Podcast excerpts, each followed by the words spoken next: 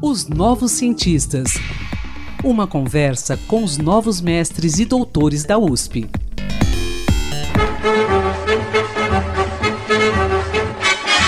Olá, ouvintes da Rádio USP. Estamos começando mais um podcast de Os Novos Cientistas.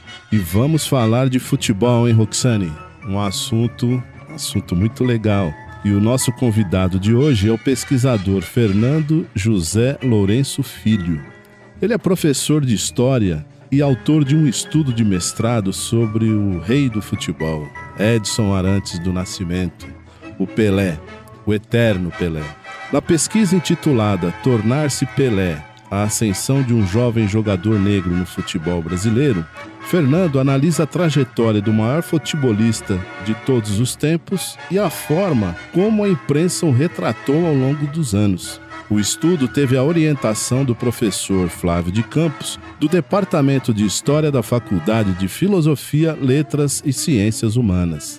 Olá, Fernando, um prazer tê-lo aqui nos Novos Cientistas. Seja bem-vindo. Olá, Quinto. Olá, Oxane. Muito obrigado pelo convite. Eu que, eu que agradeço pelo convite, poder participar e compartilhar dessa pesquisa que durante tanto tempo eu me dediquei e finalmente ficou pronta. Ou parte pronta, né? Que legal. Pelé, que nos deixou aí no final do ano passado, surgiu para o mundo do futebol em 1958, na Copa da Suécia, em que o Brasil conquistou seu primeiro título mundial. É a partir daí que você analisa a trajetória do jogador, Fernando? Não, na, na verdade, minha, minha, minha, minha, a minha pesquisa, o recorte dela, eu começo um pouquinho antes, né? É, a minha preocupação é quando o Pelé aparece na imprensa inicialmente. Né? Das primeiras citações mesmo que não seja uma citação, obviamente, que ele era um, um jovem recém-chegado do interior, quando ele começa a aparecer sendo citado nos veículos da chamada grande imprensa, né, principalmente da grande imprensa de São Paulo e do Rio. Né? Basicamente, esse é o meu recorte. E aí, a partir disso, eu procuro justamente ver como que a imagem dele vai se transformando ao longo desse período até a Copa de 58, que é quando eu acho, né? E daí um pouquinho o spoiler é, da, minha, da, minha, da minha pesquisa, que eu acredito que ele se Pelé, essa imagem daquele jovem desconhecido, se torna o Pelé nessa figura um pouquinho mais grandiosa. Né? Bom lembrar, Fernando, que Pelé, em 1958, ele tinha apenas 17, é isso? 17. 17, né? 17 ele anos. Ele é de 40, né? Ele faz aniversário em outubro, né? Então ele estava às vésperas de completar, completar 18, né? Mas na Copa, a Copa foi em junho?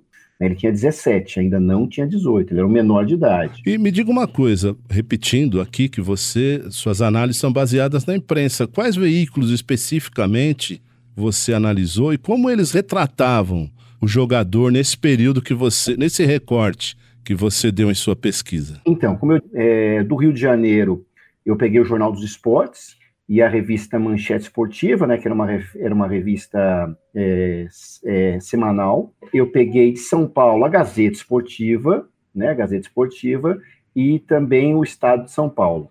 É, eu também, é, eventualmente, eu peguei Última Hora do Rio, que não era um jornal propriamente dedicado aos esportes, é, mas ele tinha uma, uma dedicação bem grande a na sua, sua parte de, de crônica esportiva. Né? Também peguei o, o Última Hora basicamente esses veículos, né, esses veículos. E, eventualmente, a revista Cruzeiro também foi útil, grande valia, né, a revista Cruzeiro, e alguns jornais menores. Mas o meu foco foi justamente esses grandes, digo de menores, menor circulação, mas meu foco foi esses grandes veículos das duas principais cidades do Brasil naquele momento, que eram Rio de Janeiro e São Paulo. Fernando, eh, você cita que um dos principais objetivos da tua pesquisa era saber exatamente como se deu essa transformação do jogador, ou seja, identificar o momento em que o Pelé se tornou, não é, essa uhum. figura, é, Pelé para o mundo, para o Brasil e para o mundo. Então, conta para gente como é que isso aconteceu. Então, o Pelé, quando ele aparece, ele aparece, obviamente, ele, ele era um jogador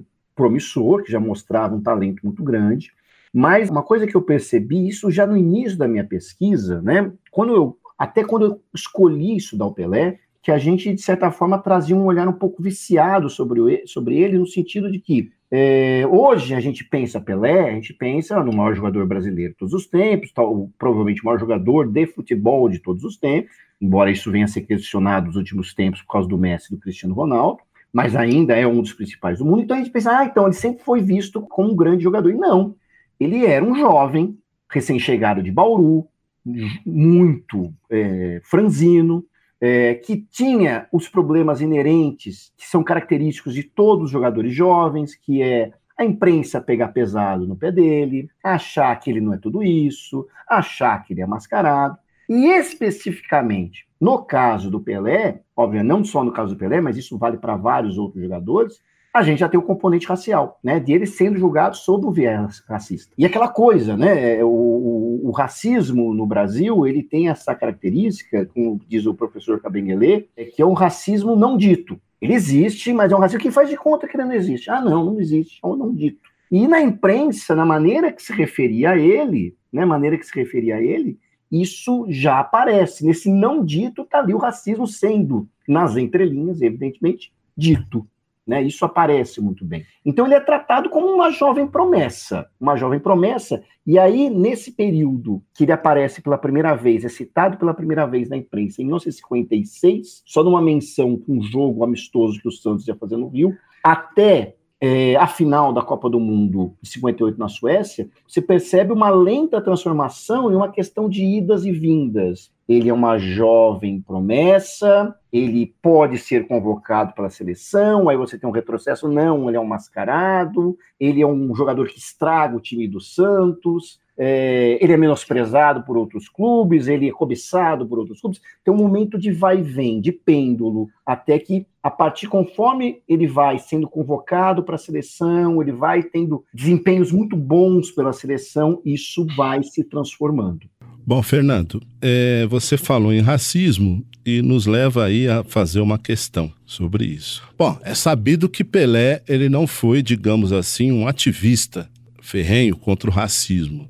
Eu faço até uma comparação com o boxeador norte-americano Muhammad Ali, que esse sim, né? De repente ele foi é, um crítico do, do, do, do, do racismo, combateu o racismo, enfim. Comparando as duas figuras, a gente pode considerar que Pelé é, se manteve neutro, digamos, né? Ele não foi um, um, um, ativista. Mas você cita na sua pesquisa uma crônica em que o Nelson Rodrigues é, destaca o, o Pelé como o rei e tornando o jogador como protagonista da luta contra o racismo.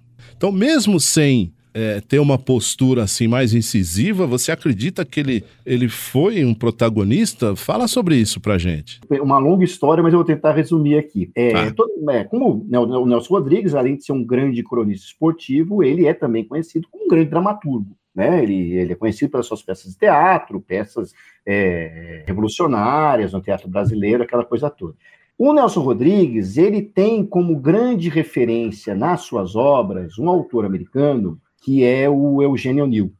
Eugênio O'Neill escreveu também várias peças muito importantes, e o Eugênio O'Neill, ele é autor de uma peça em específico, que é o Imperador Jones, né? que é uma peça que tem como protagonista um negro é um negro, é um negro, é um protagonista é um negro e um protagonista de uma maneira bastante positiva. Coincidentemente, essa mesma peça do Eugênio Nil foi a primeira peça encenada pelo Teatro Experimental do Negro, comandado pelo Abdias Nascimento, né? Só para contextualizar rapidamente o que é o Teatro Experimental do Negro, foi um grupo de teatro criado pelo esse intelectual negro, Abdias Nascimento, de criar um teatro em que o negro fosse o protagonista. Atores negros, personagens negros, né? Porque até então, quando se tinha personagens negros no teatro brasileiro, se usava a prática do blackface, atores brancos pintados com o rosto negro. Beleza. O que, que isso tem a ver com o Nelson Rodrigues? Isso tem a ver com o Pelé. Quando o Pelé escreve, quando Pelé, não, desculpa, quando Nelson Rodrigues escreve essa peça chamando o Pelé de rei pela primeira vez, ele o compara a o personagem Imperador Jones da peça de O'Neill. E aí, dez anos antes do Nelson Rodrigues ter escrito essa crônica é, ele cedeu uma entrevista a um Abdias Nascimento, num pequeno jornal que Abdias Nascimento é, é, editava, vinculado ao movimento negro do Brasil. Né, o movimento negro que ele fazia parte. E aí nisso, né, ele, o Abdias Nascimento e o Nelson Rodrigues enfatizam a importância do negro ter um, um papel de protagonista, a necessidade do negro ter um papel de protagonista. Aí pesquisando, lendo essa peça do Jones, vendo essa fala, essa ligação do Nelson Rodrigues com Abdias Nascimento e com Eugênio Nil, a maneira como Eugênio Nil descreve descreve o personagem Imperador Jones é rigorosamente, é muito parecida com a mesma maneira que o Nelson Rodrigues vai descrever o Pelé. E aí tem aquela questão de como o negro é visto nesta sociedade racista, como ele deveria ser uma figura mais subserviente, mais humilde. E tanto o Abdias quanto o Nelson Rodrigues, naquela entrevista lá de 1948, diziam que o negro devia ser o oposto. O negro devia ser aquela coisa, marcar a sua presença. Ser até um pouco arrogante, ter uma imodéstia para justamente se impor. E aí, quando o Nelson Rodrigues escreve sua crônica, ele compara o Pelé ao Imperador Jones, na peça do O'Neill, e a outra figura do teatro, que é o Rei Lear, do Shakespeare, que é o paradigma da arrogância, esse personagem, do Rei Lear. Então, quando ele escreve isso, e, e aí, por que, que ele o compara com o Imperador Jones e com o Lear? Porque justamente ele está querendo mostrar que é necessário para o negro no Brasil, e não só para o negro, para o brasileiro de uma maneira geral, romper essa modéstia, é, essa modéstia que o Brasil tinha. Por quê? Uma das grandes obsessões do Nelson Rodrigues era o chamado complexo de vira-lata, que ele dizia que o uhum. brasileiro era alguém que se sentia sempre menor, sempre diminuído, muito ruim, brasileiro é aquela coisa, né? Ele sempre se autodepreciava. Ele dizia que figuras como o Pelé, que ele bota palavras do Pelé, o Pelé dando uma suposta entrevista, o Pelé nunca deu essa entrevista, falando que o melhor do meia do mundo sou eu, o melhor atacante do mundo sou eu. O Pelé nunca disse isso naquele contexto, mas por que, que ele queria falar isso? Olha, é este jovem negro que vai romper esse, esse complexo vira-lata. Ele vai ser a cristalização das nossas potencialidades, né? Ou seja, por mais que o Pelé, naquele momento, e ele só bem mais tardiamente, ele vai ter um posicionamento contra o racismo, o Nelson Rodrigues fala: olha, é esse moleque, esse menino de 17 anos com essa, essa segurança, essa arrogância que vai mostrar o que a gente é. Então ele, ele era fundamental na cabeça do Nelson Rodrigues, não só para vencer o racismo, mas para o Brasil vencer o complexo de vira-latas e vencer tudo. Por isso que ele faz isso com o Pelé. Algo muito Sim. maior. Agora, Fernando, de que outra forma o Pelé contribuiu contra a invisibilização do negro é, no país aqui? Como é que você cita isso no teu estudo? Eu acho que a questão do sucesso que ele atingiu, da centralidade que ele tem na sociedade brasileira, funciona dessa maneira. Né? O Pelé, é, enquanto vivo, qualquer assunto que acontecia no Brasil, o pessoal ia. Opa, vamos ver o que o Pelé tem a fazer. Qualquer assunto é, o Big Brother, as eleições, a convocação de um novo jogador, a seleção de vôlei feminino, qualquer assunto o pessoal ia perguntar para o Pelé. Ele ocupa essa centralidade. E ele ocupa essa centralidade, vamos lembrar, porque ele é uma figura de sucesso, que é um homem negro. Se você for, talvez hoje, talvez não, mas durante muito tempo, se fosse para o exterior, a figura brasileira mais conhecida era do Pelé. Então, o fato do Pelé ser um homem negro de sucesso numa sociedade racista como a nossa, fala, olha, ele é um homem negro de sucesso. Ele justamente mostra, ele quebra essa invisibilização, porque até então, até o, o sucesso do Pelé, ou até mesmo a possibilidade do futebol, homens negros de sucesso é, eram invisibilizados. Por exemplo, pega o exemplo do Machado de Assis. Machado de Assis, o nosso uhum. maior escritor do século XIX, durante muito tempo nem se mencionava que ele era negro, né? As pessoas já foi retratado em comerciais como loiro, né? Aquela, aquela questão. Então, o sucesso do Pelé, o próprio sucesso dele quebra essa invisibilidade do negro. Por quê? Por mais que ele não se posicionasse contra o racismo, ele afirmava, eu sou negro. Ele nunca dizia, ah, não, não fazia, não, não, eu sou, eu não sou negro. Ele falava. E tinha orgulho, ó, meus pais são negros. Uhum. Embora não tenha um posicionamento antirracista, vamos dizer assim. Infelizmente, Fernando e Roxane, o nosso tempo é cruel. Passa rápido demais, mas a gente, mas a gente tentou tocar essa bola da melhor maneira, né, Roxane? Com o nosso craque aqui, o Lourenço, que entende tudo sobre Pelé, que nos deu uma verdadeira aula sobre esse mito, né? Verdadeiro mito. Fernando, eu quero agradecer pela sua participação nos Novos Cientistas. Muito obrigado. Obrigado, Quinto, mais uma vez. Obrigado, Roxane. Muito obrigado pelo convite. Eu que agradeço. Incrível o teu, o teu trabalho, o assunto. Muito obrigada, viu, Fernando? Obrigado. Parabéns. Pesquisador, se você quer falar sobre seu estudo, sua pesquisa, envie-nos um e-mail para ouvinte.usp.br. Até a próxima. Pesquisas e inovações.